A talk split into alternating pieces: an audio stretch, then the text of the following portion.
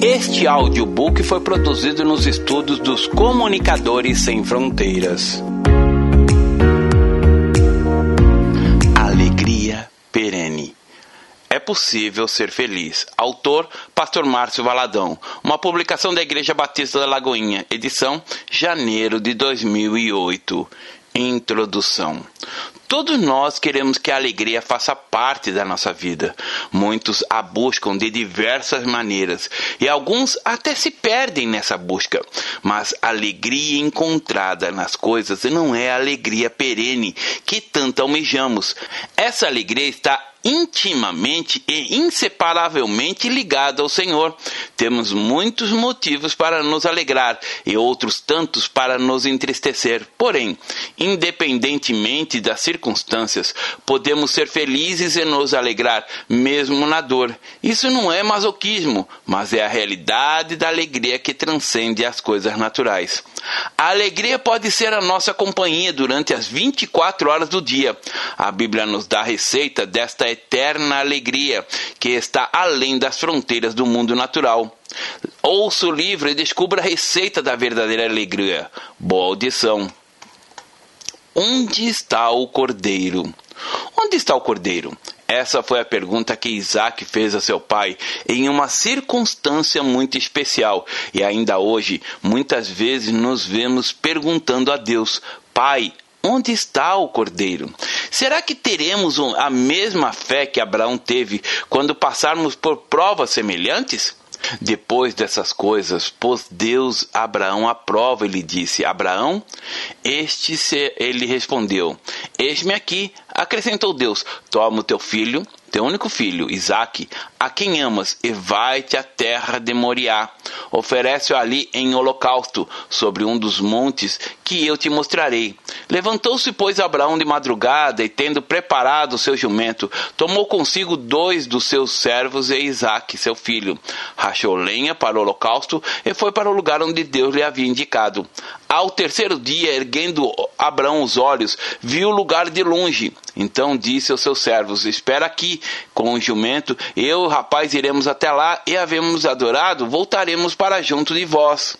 Tomou Abraão a lenha do holocausto e a colocou sobre Isaque, seu filho. Ele, porém, levava nas mãos o fogo e o cutelo. Assim caminhavam ambos juntos, quando Isaac disse a Abraão, seu pai: Meu pai, respondeu Abraão: Eis-me aqui, meu filho. Perguntou-lhe Isaac: Eis o fogo e a lenha, mas onde está o cordeiro para o holocausto? Respondeu Abraão: Deus proverá para si, meu filho, o cordeiro para o holocausto. E seguiam ambos juntos. Chegaram ao lugar que Deus lhe havia designado. Ali edificou Abraão um altar. Sobre ele dispôs a lenha, amarrou Isaac, seu filho, e o deitou no altar, em cima da lenha. E, estendendo a mão, tomou o cutelo para imolar o filho. Mas do céu lhe brandou o anjo do Senhor: Abraão, Abraão. Ele respondeu: Eis-me aqui. Então ele disse: Não estendas a mão sobre o rapaz, e nada lhe faças, pois agora sei que temes a Deus, porquanto não me negaste o filho, o teu único filho. Tendo Abraão erguido os olhos, viu atrás de si um carneiro preso pelos chifres entre os holocaustos. Tomou Abraão o carneiro e ofereceu um holocausto em lugar do seu filho. Gênesis capítulo 22, versos 1 a 13. Abraão subiu o monte Moriá, levando seu filho Isaque para ser sacrificado em obediência a Deus. Em certo momento, ele olha para o pai e pergunta: Pai, Eis o fogo e a lenha, mas onde está o cordeiro para o holocausto? Respondeu Abraão: Deus proverá para si, meu filho, o cordeiro para o holocausto. Penso que daquele instante até o momento quando Abraão amarra Isaac, a pergunta não parava de martelar dentro de Isaac: Onde está o cordeiro? Como será que vamos fazer holocausto para Deus se não há cordeiro? Mas papai disse que Deus proverá. Então, ele vai prover, pois nunca vi meu pai sem respostas dele. Mas a surpresa de Isaac veio logo após seu pai fazer o altar, quando ele pegou a corda e o amarrou, colocando sobre a lenha. Há de ser ressaltada aqui a obediência do jovem Isaac. A palavra de Deus não relata nenhuma contestação de Isaac por ser o cordeiro do holocausto. Ele vê o terrível momento em que seu pai, olhando para ele, levanta o cutelo. A adrenalina estava no auge nessa hora, tanto a de Abraão como de Isaac. Os sonhos, os planos e os projetos que haviam se tornado realidade na vida de Abraão parecia que se esvaíram com a iminente morte do seu filho Isaque. As suas emoções estavam em polvorosa, mas Deus não fica assistindo de longe as coisas acontecerem em nossa vida. Não. Ele é Deus presente e estava lá exatamente naquele instante crucial, quando Abraão era profundamente testado em sua fé, ele se revelou. Certamente o coração de ambos batia aceleradamente, mas no exato instante em que Isaac fazia um movimento para cravar o cutelo em Isaac, do céu lhe brandou o anjo do Senhor. Abraão, Abraão, ele respondeu: Eis-me aqui. Então lhe disse o anjo do Senhor: Não estendas a mão sobre o rapaz, e nada lhe faças, pois agora sei que temes a Deus Deus, porquanto não me negastes o filho, o teu único filho. Muitos de nós, em situações extremas, quando as emoções estão fervilhando, não têm ouvidos para Deus. Mesmo quando Ele nos chama para parar ou prosseguir, nossos sentimentos acabam por determinar o passo que daremos. Mas não foi assim com Abraão. Naquele instante em que sua fé estava sendo mais do que provada, ele estava atento em Deus. Por isso ele pôde ouvir a sua voz: Abraão, Abraão, não faça isto. Deus estava preparado. Ele tinha um cordeiro pronto para ser sacrificado. Então, tendo Abraão erguido os olhos, viu atrás de si um carneiro preso pelos chifres entre os arbustos. Tomou Abraão o carneiro e ofereceu em holocausto em lugar do seu filho. Deus é Deus de palavra. Quando ele diz, ele faz. Nada pode frustrar os seus planos. Bem sei que tudo podes, e nenhum dos teus planos pode ser frustrado. Jó, capítulo 42, verso 2. Que sensibilidade espiritual de Abraão! Apesar de viver um momento muito difícil, ele ouviu a voz de Deus. Ouvimos muita a expressão tá ligado? Como se dizendo, está entendendo? Vai participar? Está na mesma visão? Infelizmente, muitos estão ligados em tantas coisas e situações que nem se lembram de estarem ligados em Deus. Jesus certa vez declarou: Eu sou a videira, vós os ramos. Quem permanece em mim e eu nele, esse dá muito fruto, porque sem mim nada podeis fazer. João capítulo 15, verso 5. Se você não estiver conectado em Deus, não será capaz de ouvir a voz dele, nem poderá agir de modo a gerar o bem para si próprio, para os outros e principalmente para a glória de Deus. Ele sempre tem o melhor para nós, mesmo quando não conseguimos visualizar esse bem de imediato. Ele sempre nos reserva algo maravilhoso e diferente, mesmo quando pensamos que todos os nossos sonhos estão indo ralo abaixo. Deus nunca fica nos devendo, ele sempre faz infinitamente mais do que tudo quanto pedimos ou pensamos, conforme o seu poder que opera em nós. Efésios capítulo 3, verso 20. E ao olhar, Abraão vê o cordeiro, mansinho, bem pertinho dele, amarrado pelos chifres. Ele tira Isaac de sobre a lenha, coloca o cordeiro em seu lugar e o imola. Coloca o fogo e a fumaça sobe de maneira agradável diante de Deus. Que adoração perfeita! Que sensibilidade espiritual tremenda a atitude de Abraão para com Deus revela. Abraão estava em tempo todo ligado em Deus. Eis o Cordeiro. No dia seguinte, viu João a Jesus, que vinha para ele e disse: Eis o Cordeiro de Deus que tira o pecado do mundo. João capítulo 1, verso 29. Quando João Batista viu Jesus se aproximando e apontou para ele, dizendo em alto e bom som: Eis o Cordeiro de Deus que tira o pecado do mundo. Ele estava apontando para o verdadeiro Cordeiro de Deus, o único e definitivo que tira o pecado do mundo. Muitas pessoas vivem tentando providenciar seu próprio cordeiro para livrá-los do pecado. Realizam sacrifícios humanos que nem de longe são capazes de redimir o homem perante Deus. sacrifícios adaptados para sacrificar a própria vontade sem, contudo, subjugá-la a Deus. Sacrifícios que aliviam a alma, o peso da consciência, mas que não dominam a alma, que não geram arrependimento nem se as aproximam do verdadeiro Deus. É importante pararmos para refletir sobre quantas vezes tentamos tomar o lugar de Deus, queremos resolver nossas questões sozinhos, sem considerar a sua perfeita vontade. Muitos só se voltam para Deus quando se dão mal e quebram a cara, como aconteceu com o filho pródigo. Quanta imaturidade, quanta tristeza e dor terão de passar. A Bíblia diz que todos somos pecadores e que, sem derramamento de sangue não há remissão de pecados. Portanto, assim como por um só homem entrou o pecado no mundo, e pelo pecado a morte, assim também a morte passou a todos os homens, porque todos pecaram. Romanos capítulo 5, verso 12. Com efeito, quase todas as coisas, segundo a lei, se purificam com sangue e, sem derramamento de sangue, não há remissão.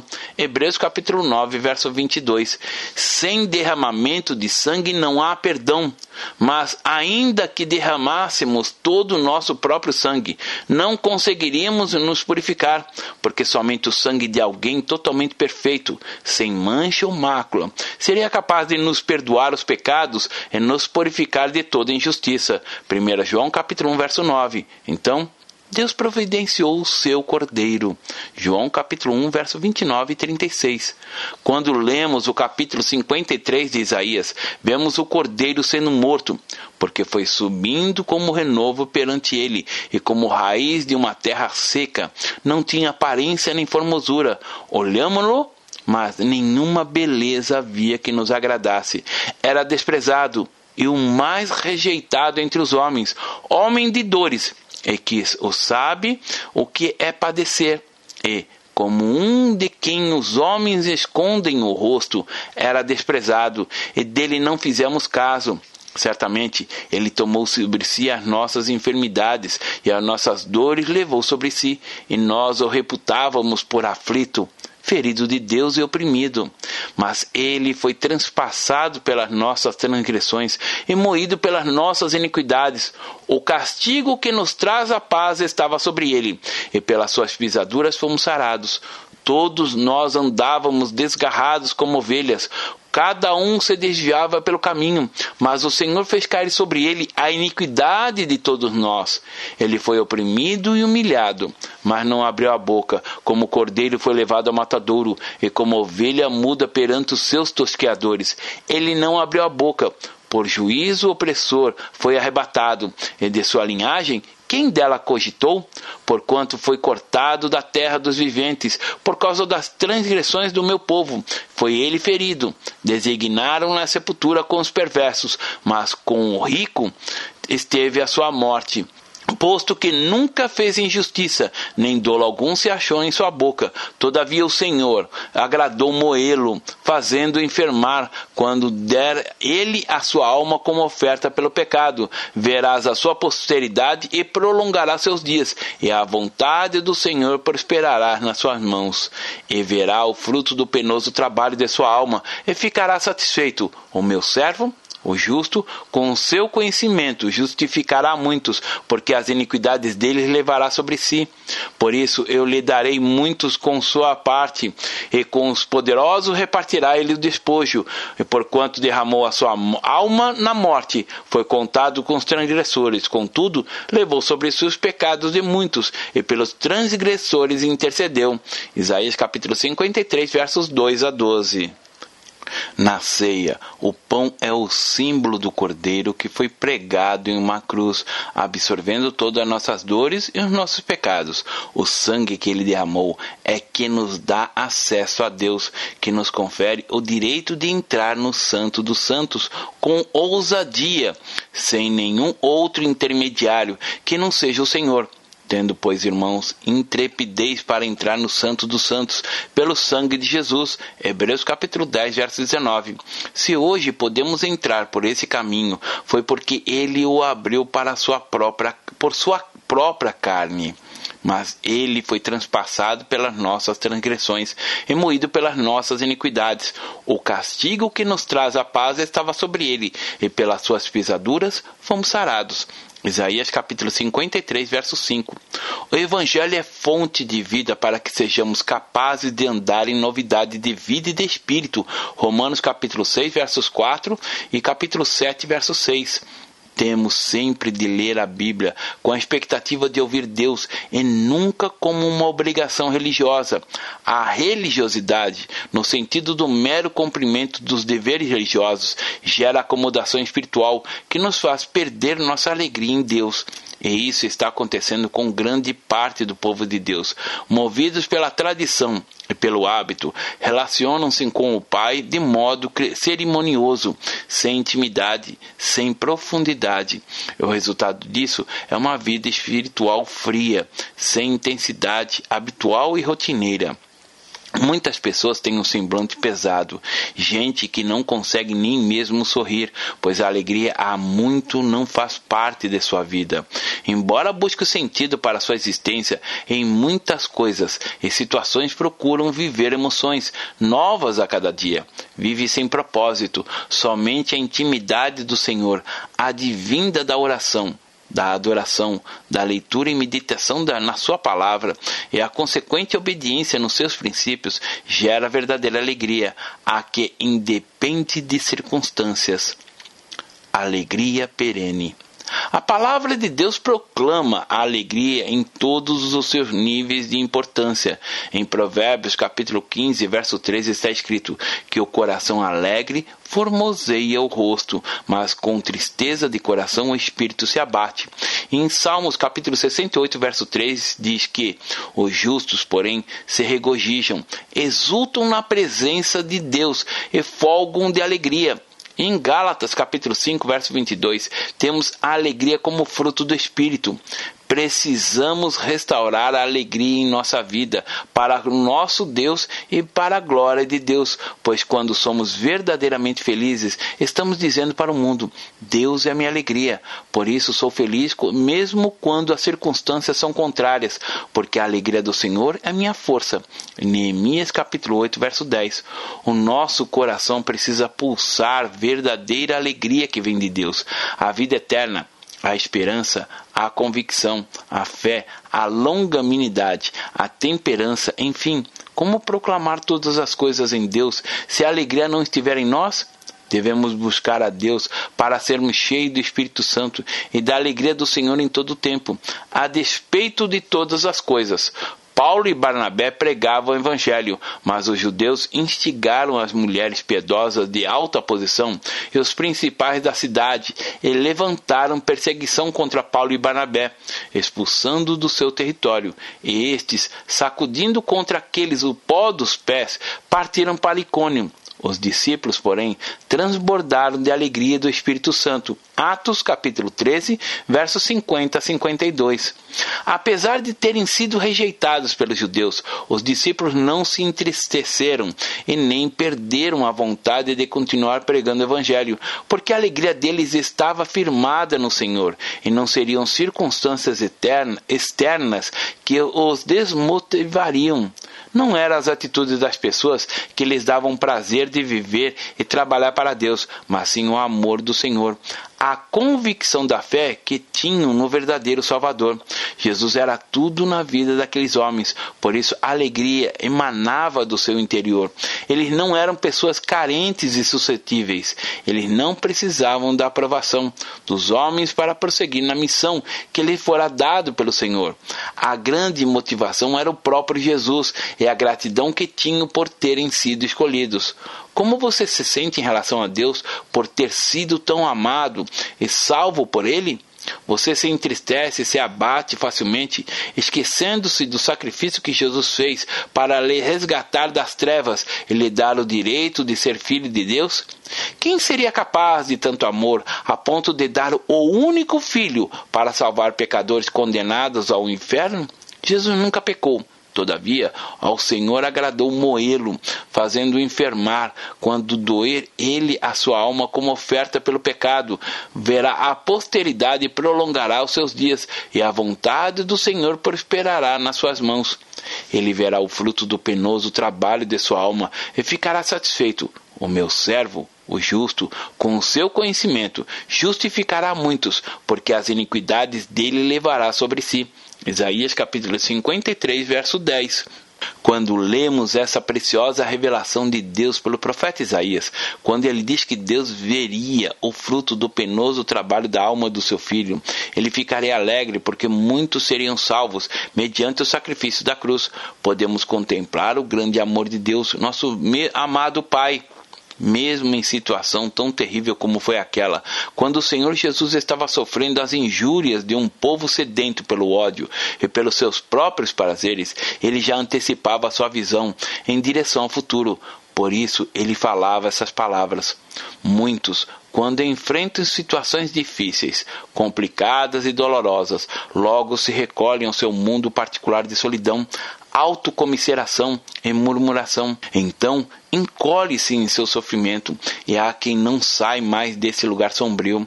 Outros voltam seus pensamentos para os tempos tranquilos e se negam, conscientemente ou não, a enfrentar o problema de frente. Assim, a angústia passa a ser-lhes companhia diária até que, quando menos esperam, a depressão lhes invade a alma e toma todo o seu corpo e mente. Nesse estágio, não há mais alegria nem vontade de viver, somente o amor de Jesus que transforma uma pessoa deprimida em alguém alegre e feliz. Você já tem Jesus em seu coração e ele é a plena fonte de alegria. Seja grato, seja bom para você mesmo e não deixe que nada, absolutamente nada lhe tire a alegria e a força de viver uma vida plena em Deus. Paulo escrevendo aos amados de Deus em Roma, disse: Quem nos separará do amor de Cristo? Será tribulação, ou angústia, ou perseguição, ou fome, ou nudez, ou perigo, ou espada? Como está escrito: Por amor de ti Somos entregue à morte o dia todo. Fomos considerados como ovelhas para o matadouro. Em todas essas coisas, porém, somos mais do que vencedores, por meio daquele que nos amou. Porque eu estou bem certo de que nem a morte, nem a vida, nem os anjos, nem os principados, nem as coisas do presente, nem do porvir, nem os poderes, nem a altura, nem a profundidade, nem qualquer qualquer outra criatura poderá separar-nos do amor de Deus que está em Cristo Jesus, nosso Senhor. Romanos capítulo 8, verso 35 a 39. Que tipo de situação lhe tem afastado do amor de Deus? Você tem permitido que as coisas deste mundo lhe roubem a alegria da salvação? Quando permite isto, você está facilitando para que o diabo invista em sua desesperada tentativa de afastá-lo de Deus e destruí-lo.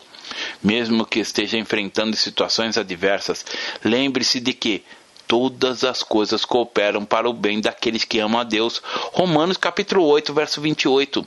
Se você estiver passando pelo deserto, se estiver enfrentando lutas e, às vezes, sente que até mesmo sua fé tem sido atingida, volte-se ainda mais para o Senhor.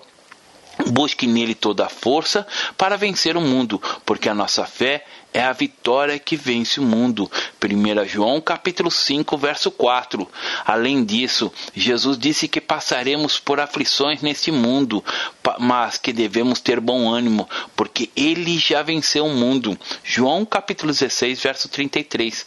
Quando nosso sofrimento não é decorrência do pecado, podemos estar certos de que estamos sendo aperfeiçoados por Deus. Quando nosso sofrimento não é decorrência do pecado, podemos estar certos de que estamos sendo aperfeiçoados por Deus.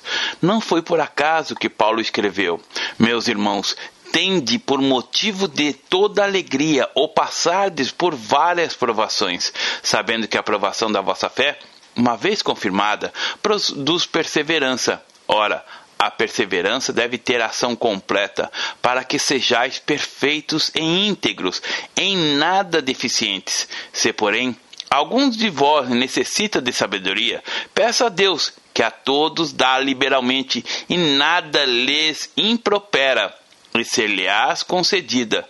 Peça, porém, com fé, em nada duvidando, pois o que duvida é semelhante à onda do mar, impelida e agitada pelo vento.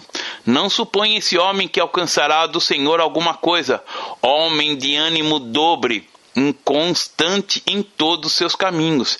Tiago capítulo 1, versos 2 a 7. Os grandes homens de Deus foram provados e aprovados. O próprio Jesus, depois de ser batizado por João Batista no Rio Jordão, foi conduzido ao deserto, não pelo diabo, mas pelo Espírito Santo, onde permaneceu quarenta dias, sendo tentado por Satanás. Estava com as feras, mas os anjos o serviam. Acaso o Pai não o amava? Claro que eu amava, e muito, tanto que, logo ao sair da água, viu os céus rasgarem-se e o Espírito descendo como pomba sobre ele. Então foi ouvida uma voz do céu: Tu és o meu filho amado, em ti me comprazo. Marcos capítulo 1, versos 9 a 13. Seja uma pessoa alegre, feliz, independentemente das circunstâncias, porque é o próprio Deus quem cuida de você. Ele não nos poupa das aflições às quais estamos sujeitos a passar, mas nos livra delas, nos fortalece para passarmos por elas, sem nos sucumbirmos e, depois de passarmos pela prova, nos tornamos pessoas melhores, cristãos mais maduros e mais íntimos de Deus. A nossa alegria deve ser, acima de tudo, o nosso relacionamento com o Pai, o nosso privilégio de entrarmos no Santo dos Santos e nos derramarmos perante Ele, seja por profunda gratidão, apenas para adorá-lo, seja por dor ou por qualquer necessidade que tenhamos. Que grande privilégio nós temos! Alegre, meu querido ouvinte, porque Deus ama você e zela por sua vida não desanime. Deus nos mostrou uma grande lição para que pudéssemos segui-las. Ele disse que se alegraria com os resultados do sacrifício de Jesus, apesar de todo o sofrimento pelo qual ele passaria. A alegria deve estar presente em todos os instantes, porque Deus é a nossa alegria. A dor, o choro, a agonia pode nos acometer, mas a alegria do Senhor nos impulsiona a seguir o nosso caminho, apesar das dores. Ele nos oferece a alegria para que possamos encarar a dificuldade de peito aberto, sem temer o futuro, pois nosso futuro está reservado nele. Por isso, devemos caminhar olhando firmemente para o Autor e Consumador da nossa fé, Jesus, que, em troca da alegria que lhe estava proposta, suportou a cruz, não fazendo caso de ignomia, está sentado à destra do trono de Deus. E sempre considerarmos atentamente que aquele que suportou tamanha oposição dos pecadores contra si mesmo, para que não fiquemos cansados, desmaiemos em nossa alma. Hebreus capítulo 12, versos 2 e 3. Ora, a palavra ignomia aqui se refere a tudo aquilo que Jesus suportou na cruz, as injúrias, as humilhações, a degradação social, as cuspiduras no rosto, os tapas, os socos, os pontapés, a tortura, uma coroa de espinhos absolutamente terrível a violência das chicotadas e toda a desonra do sofrimento que lhe foi imposto.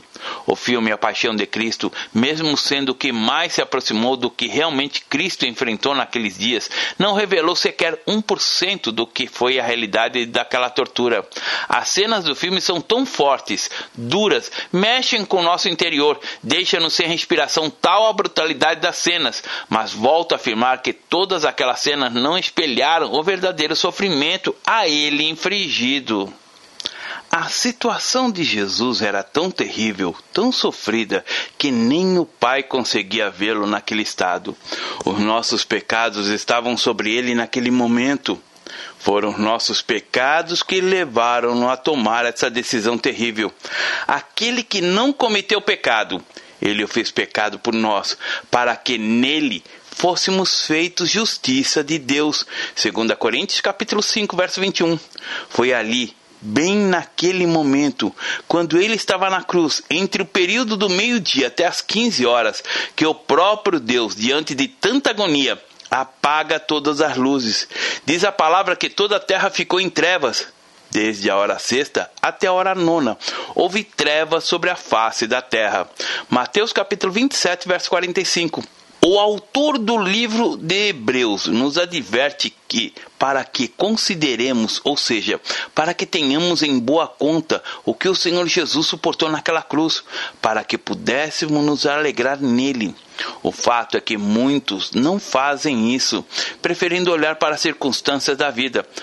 Assim como Pedro, se tirarmos os olhos de Jesus e atentarmos apenas para as fúrias dos ventos, naufragamos, mas ainda assim, mesmo que você esteja afundando no mar revolto dos problemas. Faça como Pedro, grite pelo Senhor e clame por socorro. Ele lhe estenderá a mão imediatamente e colocará a salvo. Na quarta vigília da noite, foi Jesus ter com eles, andando por sobre o mar. E os discípulos, ao verem-no andando sobre as águas, ficaram aterrados e exclamaram: É um fantasma! E tomados de medo, gritavam. Mas Jesus imediatamente lhes disse: Tem bom ânimo, sou eu, não temais. Respondeu-lhe Pedro, disse: Se és tu, Senhor, manda-me ter contigo por sobre as águas. Ele disse: Vem. E Pedro, descendo do barco, andou por sobre as águas e foi ter com Jesus. Reparando, porém, na força do vento, teve medo e, começando a submergir, gritou: Salva-me, Senhor! E prontamente Jesus, estendendo a mão, tomou-lhe e lhe disse: Homem de pequena fé, por que duvidastes? Mateus capítulo 14, verso 25. Que lição forte aprendemos com esta mensagem? Se tirarmos nossos olhos de Jesus, certamente afundaremos e somente Ele poderá nos livrar da morte. Atente para o fato de que Pedro não chamou pelos amigos, mas sim pelo Senhor. Naquele momento crucial, o discípulo reconhecera que somente o seu mestre poderia livrá-lo da morte. Em todas as circunstâncias da sua vida, sejam boas ou más, reconheça o senhorio de Jesus em sua vida e a sua alegria será completa desembaraçando do peso. Portanto, também nós, visto que temos a rodear-nos tão grande nuvem de testemunhas, desembaraçando-nos de todo o peso e do pecado que tenazmente nos assedia, corramos com perseverança a carreira que nos está proposta, olhando firmemente para o Autor e Consumador da fé Jesus, o qual, em troca da alegria que lhe estava proposta, suportou a cruz, não fazendo caso da ignomia, e está sentado à destra do trono de Deus. Considerai, pois, atentamente aquele que suportou tamanha oposição dos pecadores contra si mesmo, para que não vos fatigueis, desmaiando em vossa alma. Hebreus capítulo 12, verso 1 e 3. O texto de Hebreus é bem claro ao afirmar que, para seguirmos a carreira que nos cabe como filhos de Deus, sempre olhando para Jesus, temos de nos desembaraçar do pecado que obstinadamente nos persegue. Jesus é o nosso modelo de confiança e firmeza em Deus, de alguém que cumpriu até o fim a carreira que lhe foi proposta. Quando tudo estiver difícil e você se sentir sem forças, muitas vezes injustiçado e traído, olhe para a cruz de Cristo e tudo lhe parecerá muito menos doloroso. Alegre-se no fato de que o próprio Deus cuida de você. Diz a palavra que o Senhor se alegra com seus filhos, mas vos folgareis exultareis perpetuamente no que eu crio, porque eis que crio para Jerusalém alegria e para o seu povo regozijo. Exultarei por causa de Jerusalém e me alegrarei no, seu, no meu povo, e nunca mais se ouvirá nela nem voz de choro nem de clamor. Isaías capítulo 56, versos 18 e 19. Deus, nosso amado Pai, tem novos céus e novas terras. Isaías 65, verso 17. Para nós, para que nos alegremos intensamente e eternamente, não apenas no porvir, mas podemos trazer essa realidade para a nossa vida agora, porque Jesus em nós torna novas todas as coisas em nossas vidas. 2 Coríntios capítulo 5, verso 17. Podemos viver todos os dias a alegria perene que encontramos na presença de Deus, porque ele nos faz ver os caminhos da vida. Na presença do Senhor há plenitude de alegria, na sua destra temos delícias perpetuamente. Salmos 16, verso 11. Deus tem o melhor para mim e para você. Mas não podemos negar o fato de que o pecado nos afasta de Deus. Quando ele virou o rosto para o seu filho amado, Jesus ali na cruz, em Marcos capítulo 15, verso 34, não significava que Deus estava desprezando, mas era uma demonstração clara e pública de que Deus não suportou o pecado. Jesus ali carregava sobre si os pecados de toda a humanidade. Isaías capítulo 53, verso 4. Ainda que Deus queira, ele não pode nos abençoar se estivermos cobertos pelo pecado. Não pode ir contra a própria palavra, contra os princípios eternos que ele mesmo estabeleceu. Deus vela pela sua palavra para cumprir. Jeremias capítulo 1, verso 12. E está escrito que o pecado nos separa de Deus. Eis que a do Senhor não está encolhida, para não possa salvar, nem surdo o seu ouvido, para que não possa ouvir. Mas as vossas iniquidades fazem separação entre vós e o vosso Deus, e os vossos pecados encobrem o seu rosto de vós, para que vos não ouça. Isaías capítulo 59, verso 1 e 2. Essa é uma questão fundamental para que sejamos abençoados por Deus conforme o seu desejo. Mas se não quisermos, nem Ele pode nos ajudar, porque Deus não viola o nosso livre-arbítrio. Nosso Pai é amoroso e zeloso. Os pensamentos dele a nosso respeito são somente pensamentos do bem e não de mal. Mas muitas vezes rejeitamos a sua perfeita vontade para seguirmos nossos próprios caminhos, como se fôssemos capazes de, por nós mesmos, escolher sabiamente o rumo da nossa vida e nos proporcionarmos nossa alegria. O resultado disso é choro e dor fora da sua presença, estaremos à mercê do diabo e, assim como o filho pródigo, sofreremos até reconhecermos o nosso erro e voltarmos para o Pai, para o aconchego do seu amor.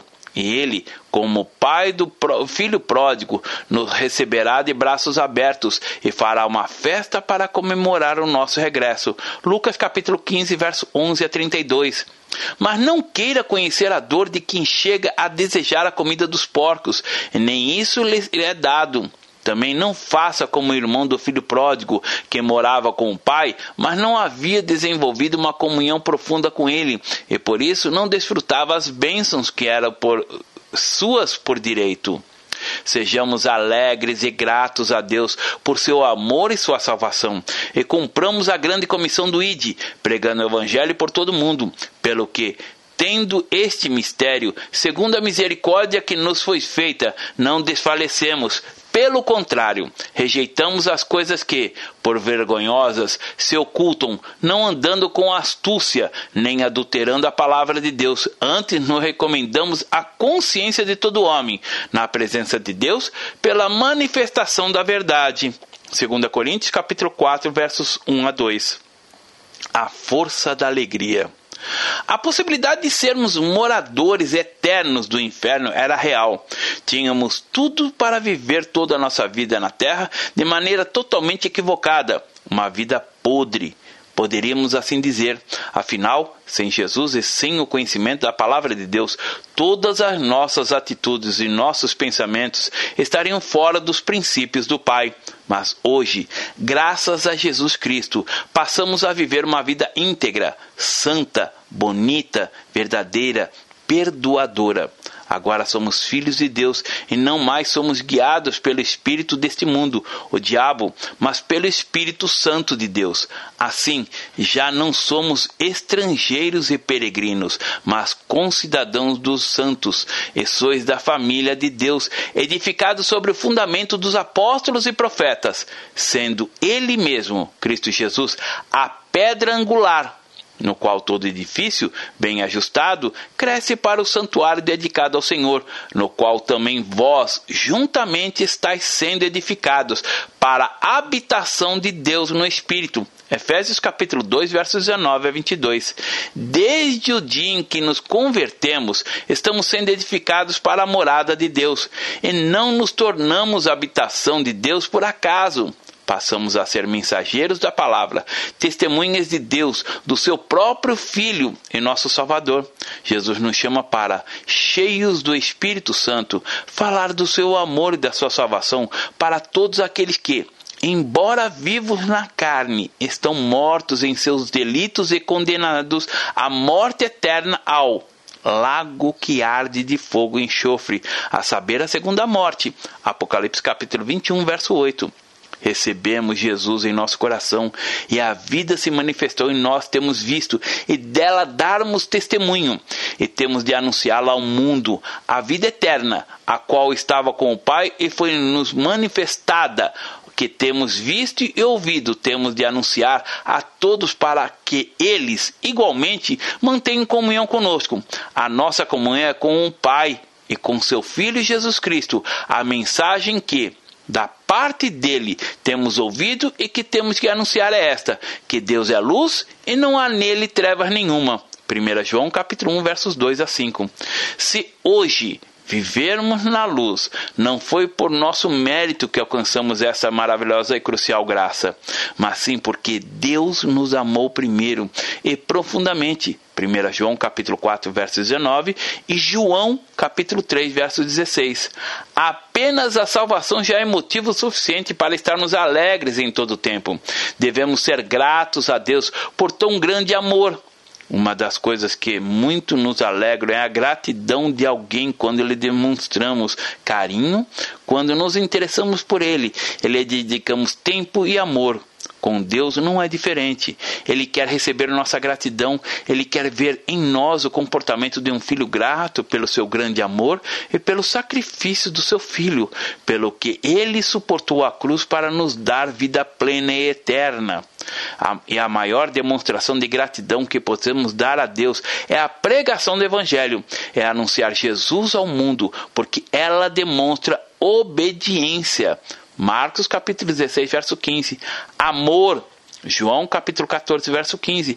E compromisso com Deus, Lucas capítulo 9, verso 62. Certo intérprete da lei, querendo colocar Jesus à prova, lhe perguntou: Mestre, qual é o grande mandamento na lei? Respondeu-lhe Jesus: Amarás o Senhor teu Deus de todo o teu coração, de toda a tua alma e de todo o teu entendimento. Este é o grande e primeiro mandamento. O segundo, semelhante a este, é: Amarás ao teu próximo como a ti mesmo. Desses dois mandamentos dependem todas as leis e os profetas. Mateus capítulo 22, verso 35 a 40. Jesus disse que se alguém disser amo a Deus e odiar o seu irmão é mentiroso, pois aquele que não ama seu irmão, a quem vê, não pode amar a Deus a quem não vê. Ora, temos da parte dele este mandamento: que aquele que ama a Deus ame também a seu irmão.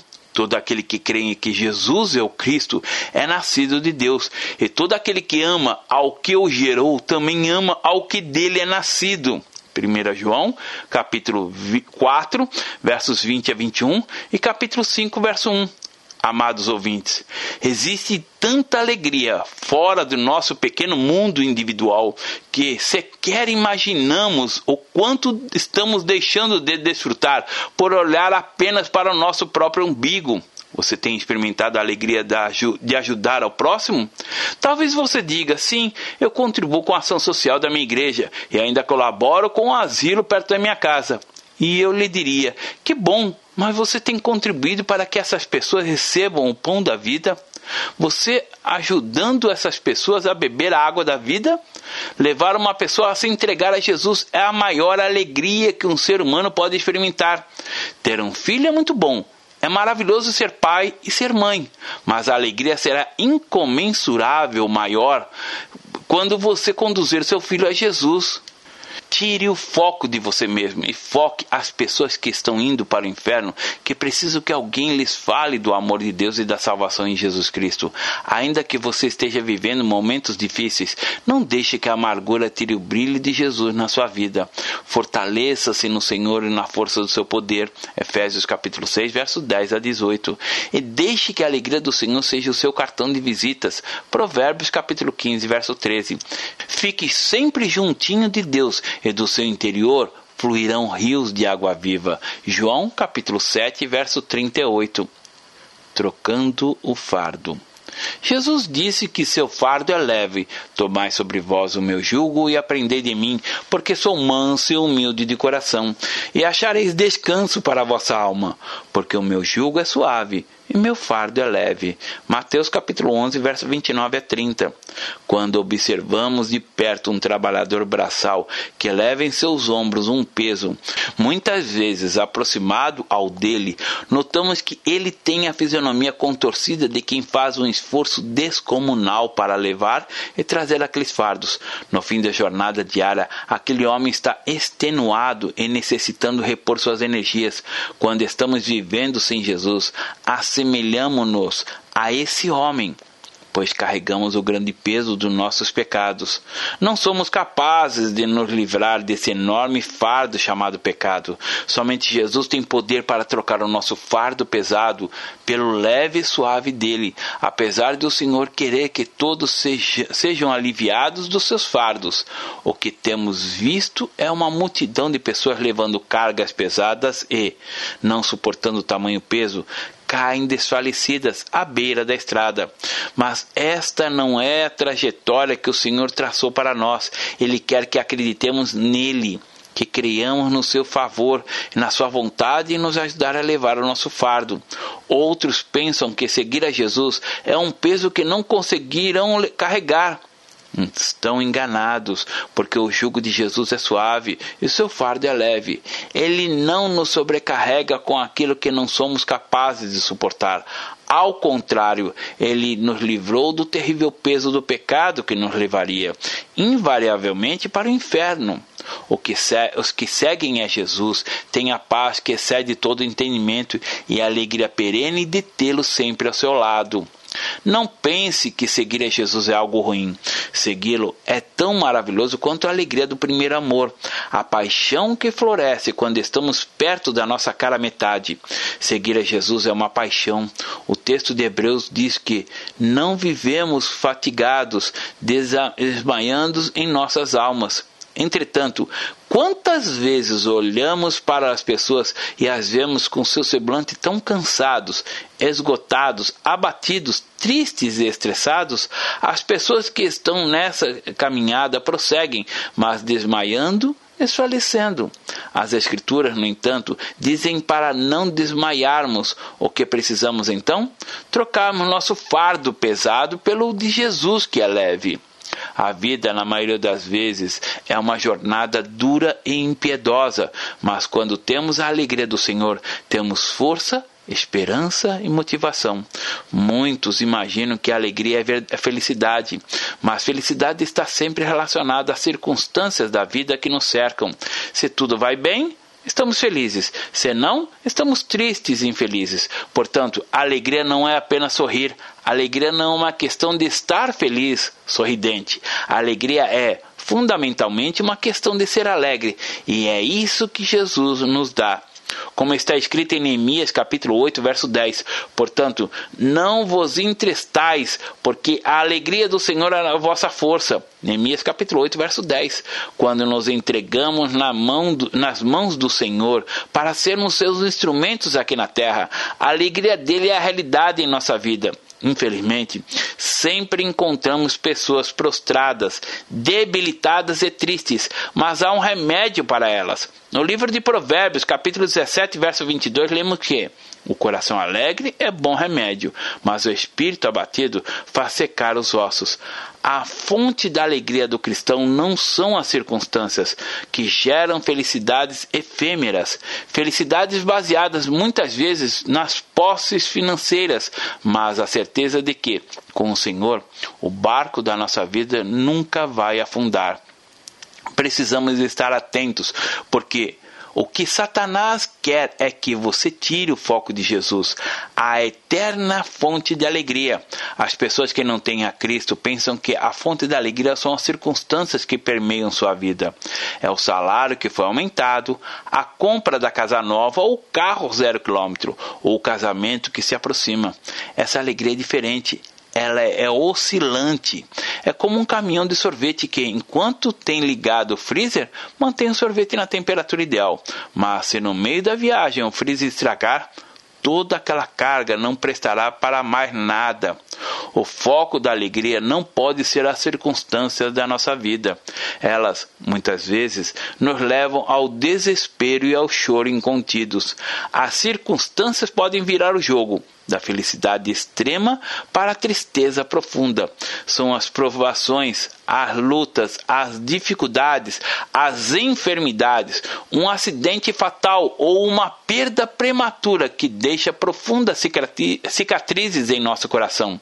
São as situações de estresse emocional que nos causam males e podem nos levar ao leito de enfermidade. Se você quer ser uma pessoa feliz e saudável, fique sempre na presença de Deus, porque Ele converterá o seu pranto em folguedos. Converteste o meu pranto em folguedos. Tiraste o meu pranto de saco e me cingiste de alegria, para que o meu espírito te cante louvores e não se cale. Senhor, Deus meu, graças te darei para sempre. Salmos capítulo 30, versos 11 e 12. Leia a palavra de Deus, desenvolva uma intimidade com Ele e você experimentará um nível de alegria superior jamais experimentado até agora. Passe a meditar na palavra de Deus e a trazer para a sua realidade todas as bênçãos que Deus preparou de antemão para você. Profetize a palavra de Deus em sua vida e exercite a sua fé. Quando estiver enfrentando um problema, declare com fé. Ao anoitecer pode vir o choro, mas a alegria vem pela manhã. Salmos capítulo 30, verso 5, parte B. Havia dois cristãos que eram odiados por pessoas apenas pelo fato de serem crentes. Eles foram presos injustamente, torturados, bateram tanto neles que quase o mataram. Eles foram levados para uma prisão de maneira arbitrária e autoritária, sem ao menos terem sido julgados. Os expoliaram e os deixaram ali, no pior lugar do presídio, no presídio interior, com costas cheias de vergões causadas pelas chicotadas. Eles se chamavam Paulo e Silas, estavam em uma prisão horrível, na cidade de Filipos, com todos os motivos para murmurarem. Não está valendo a pena servir Jesus, não está valendo a pena fazer sua obra. Entretanto, quando lemos a história deles em Atos, capítulo 16, vemos que perto da meia-noite, aqueles dois homens estavam cantando louvores a Deus. O que os motiva a louvar a Deus? Afinal, eles tinham tudo para estar murmurando, blasfemando, xingando, revoltados, amargurados e angustiados. A alegria que os motivava era imensamente maior que a dor que sentiam. A fonte da alegria não era as circunstâncias, mas a fé e o amor que tinham no coração pelo Senhor. Você seria capaz de louvar a Deus mesmo numa situação como a que Paulo e Silas enfrentaram? Ou será que sua fé fica oscilante na primeira dificuldade que enfrenta? Muitas vezes a vida se assemelha a uma roda. Não há como estarmos em cima e embaixo o tempo todo, porque ela se move constantemente.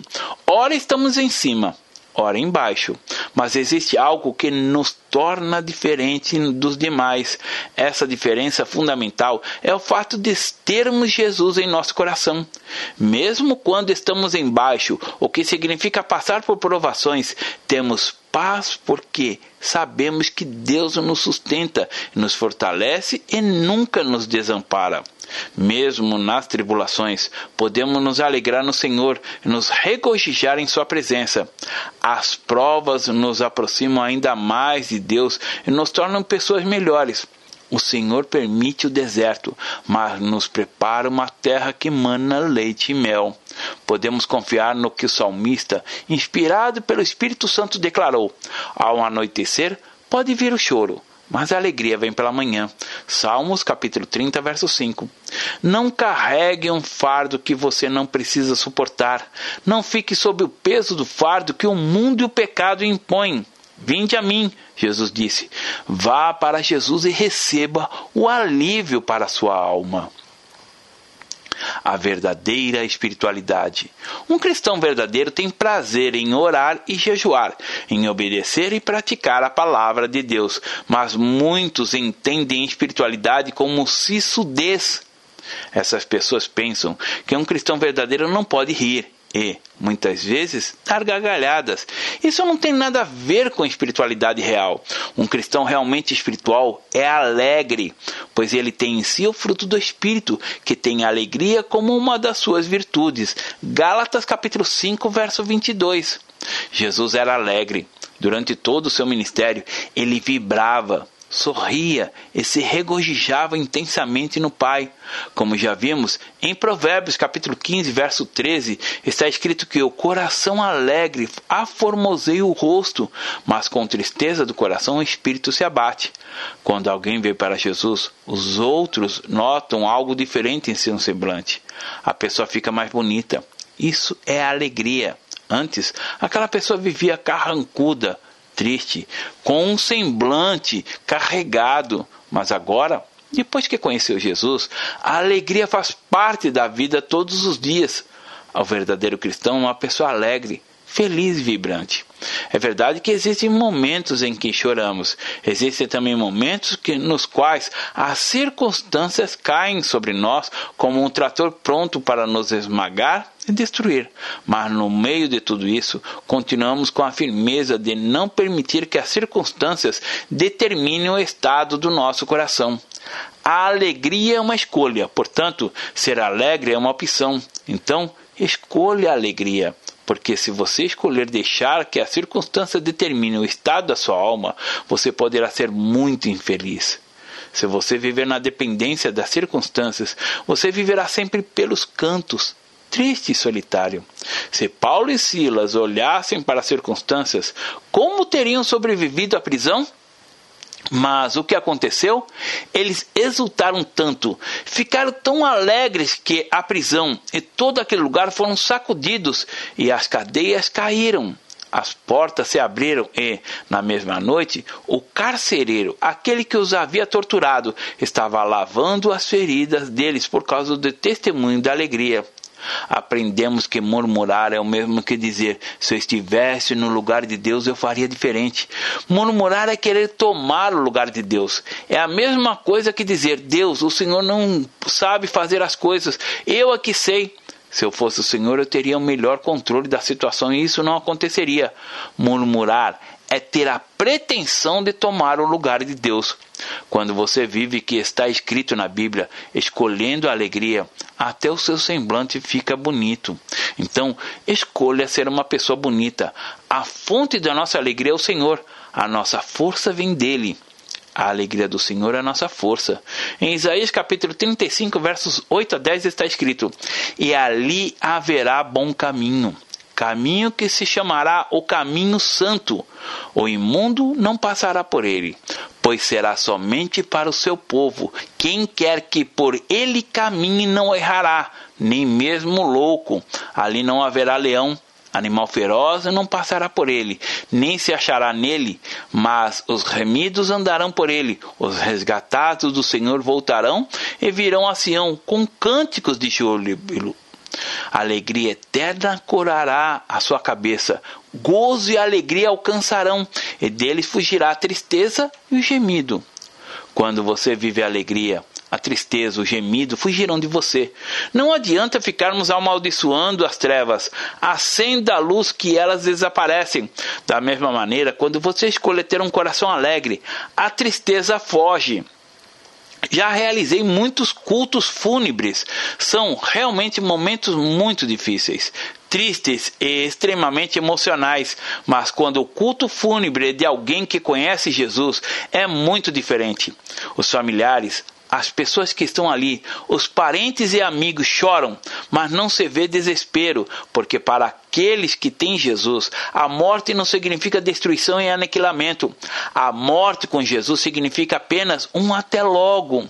É como se fosse alguém fosse o primeiro que nós, mas nós tivéssemos a certeza da alegria do reencontro. A alegria do Senhor faz parte da verdadeira espiritualidade e provoca mudança na vida, porque o estilo de vida de um cristão é marcado pela alegria do Senhor. Com o seu próprio sangue, Jesus nos comprou, nos resgatou, nos tirou do império das trevas e nos transportou para o reino do Filho do seu amor. Foi um resgate. Ele nos comprou Isaías diz: Os resgatados do Senhor voltarão e virão a Sião com cânticos de júbilo. Alegria eterna coroará a sua cabeça, gozo e alegria alcançarão, e deles fugirá a tristeza e o gemido. Isaías capítulo 35, verso 10.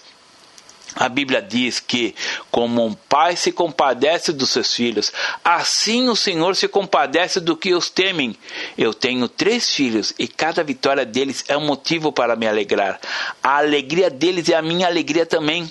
Quando eu os vejo nos caminhos do Senhor, amando o Senhor, sinto uma alegria muito grande. O Senhor também olha para você e se alegra. O Senhor se alegra também em responder aos anelos do seu coração. Não pense que ele se esconde. Deus está sempre pronto para nos ouvir e nos ajudar. Precisamos entender que a verdadeira espiritualidade, a que gera alegria, não está relacionada simplesmente ao cumprimento dos rituais religiosos, mas a nossa fé vai muito além disso. Ela é o nosso relacionamento com Deus, a nossa intimidade com Ele. E é conhecendo o que aprendemos sobre seu caráter. E tomaremos posse de suas bênçãos para nós. Veja o que Jesus disse em João capítulo 16, verso 24. Até agora nada tem despedido em meu nome.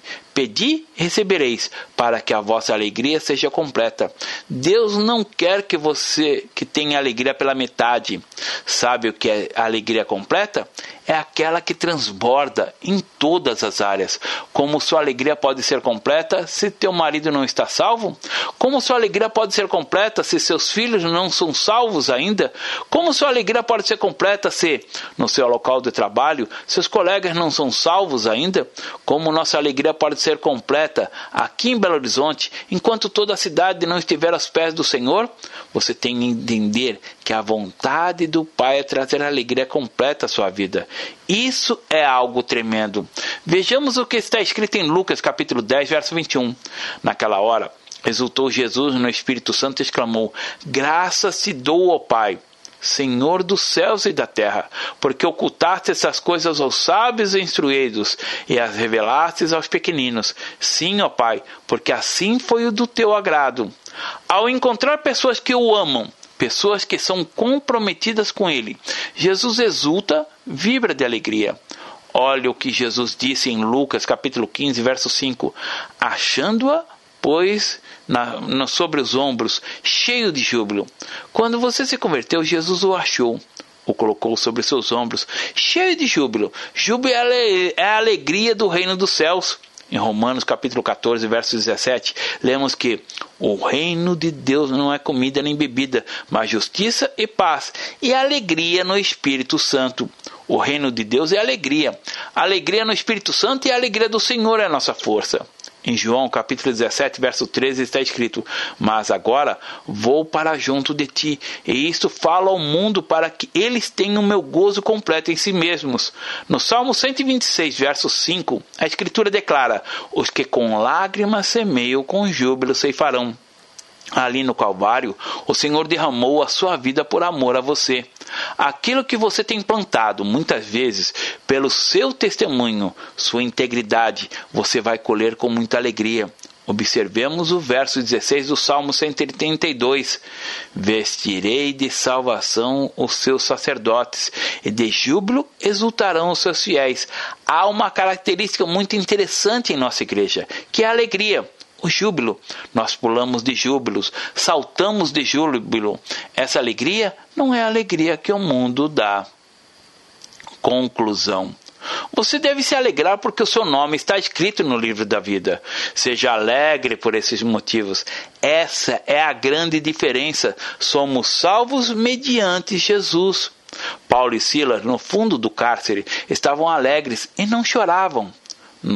Isso foi possível porque eles tinham a certeza de que seus nomes estavam escritos no livro. As circunstâncias não devem determinar seu estado da alma. Muitas vezes você diz: se meus negócios estiverem bem, se as coisas correrem bem, aí sim eu vou ter alegria. Mas se não for assim, Vejamos Abacuque, capítulo 3, versos 17 a 19, que diz: Ainda que a figueira não floresça, nem haja fruto na vide. O produto da oliveira minta, e os campos não produzam mantimento. as ovelhas sejam arrebatadas do aprisco, e nos currais não haja gado. Se esse for o retrato da situação em que você se encontra, não desista. Não abandone seu Senhor e não permita que essas coisas venham a determinar a situação do seu espírito. Antes, você deve fazer o que o profeta diz. Todavia, a despeito de tudo isso, eu me alegro no Senhor e exulto no Deus da minha salvação. Deus vai mudar as circunstâncias. Você não vai viver pelo que você vê, mas pela fé. Ainda que você viva essas coisas, ainda que a figueira não floresça, não haja frutos da vide, o produto da oliveira minta, e os campos não produzam mantimentos, as ovelhas sejam arrebatadas do aprisco, e nos currais não haja gado. Você deve se alegrar no Senhor e declarar: Eu me exulto no Deus da minha salvação. O Senhor é minha fortaleza. Faça esta proclamação. Eu não olho as circunstâncias, eu olho o meu Senhor. Eu olho o meu nome escrito no livro da vida. Eu me alegro, exulto no Deus da minha salvação. Pode ser que, algumas vezes, você seja perseguido ou rejeitado por causa da sua fé, por ter aceitado Jesus. Mas logo depois dessa fase de rejeição ou perseguição, vem a fase da aceitação. Depois de, vem o terceiro nível, que é o nível da procura. E quando nos perguntares, você vai à igreja? Ore por mim.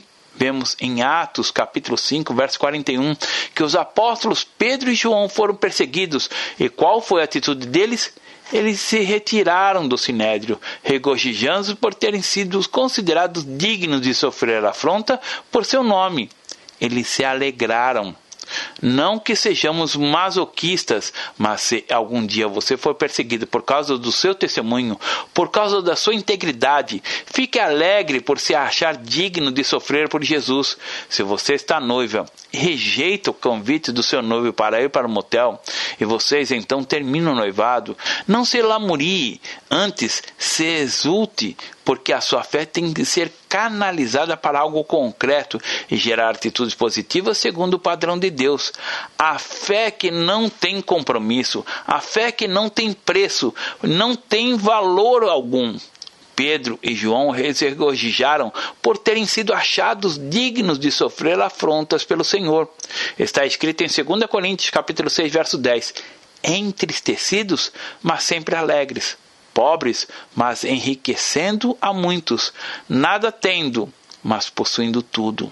Nossa vida, existem momentos que são delicados, mas devemos manter a nossa alegria.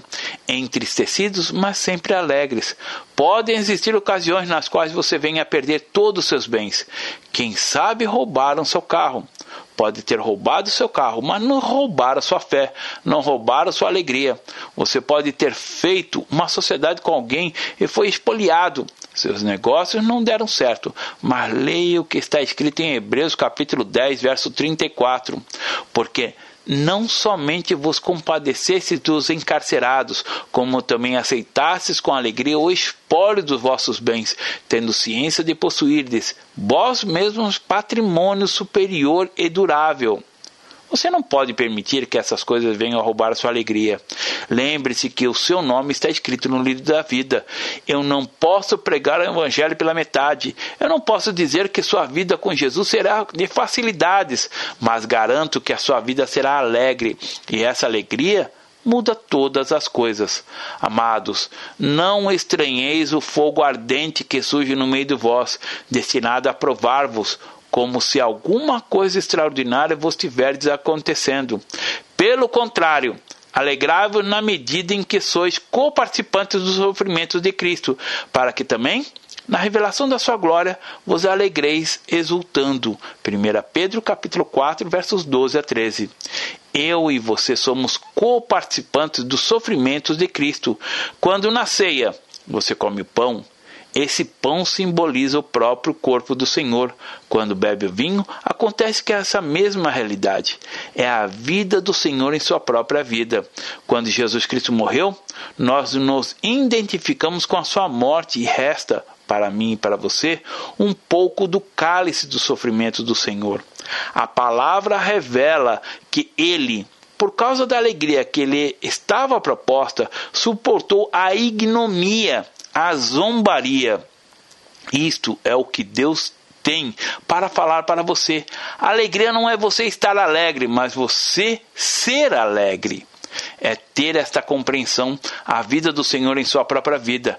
Não uma alegria externa que no mesmo instante em que estamos sorrindo, também podemos viver somente de choro, de profunda tristeza. A alegria que o Senhor veio nos prover é a alegria interior, que não muda com as circunstâncias, mas muda todas as coisas, porque muda a nossa ótica pela fé. Tenha Jesus em seu coração e viva intimamente com Ele. Você viverá com a alegria perene dos que têm o nome escrito no livro da vida e fazem parte da grande família de Deus. Deus abençoe. Pastor Márcio Valadão.